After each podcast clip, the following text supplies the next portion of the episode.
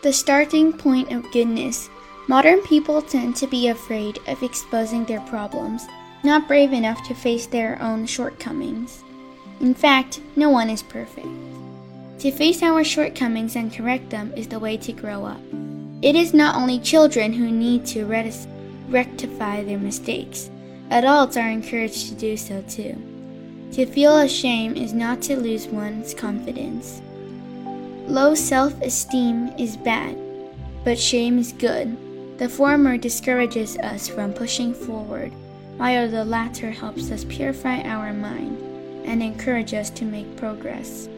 To have a sh- sense of shame is to be able to reflect, to get enlightened, and to be a better person. Therefore, those who have lost the ability to feel ashamed is the most piteous. The starting point of goodness lies in that moment of shame we feel. Real practice begins once we are aware of our afflictions.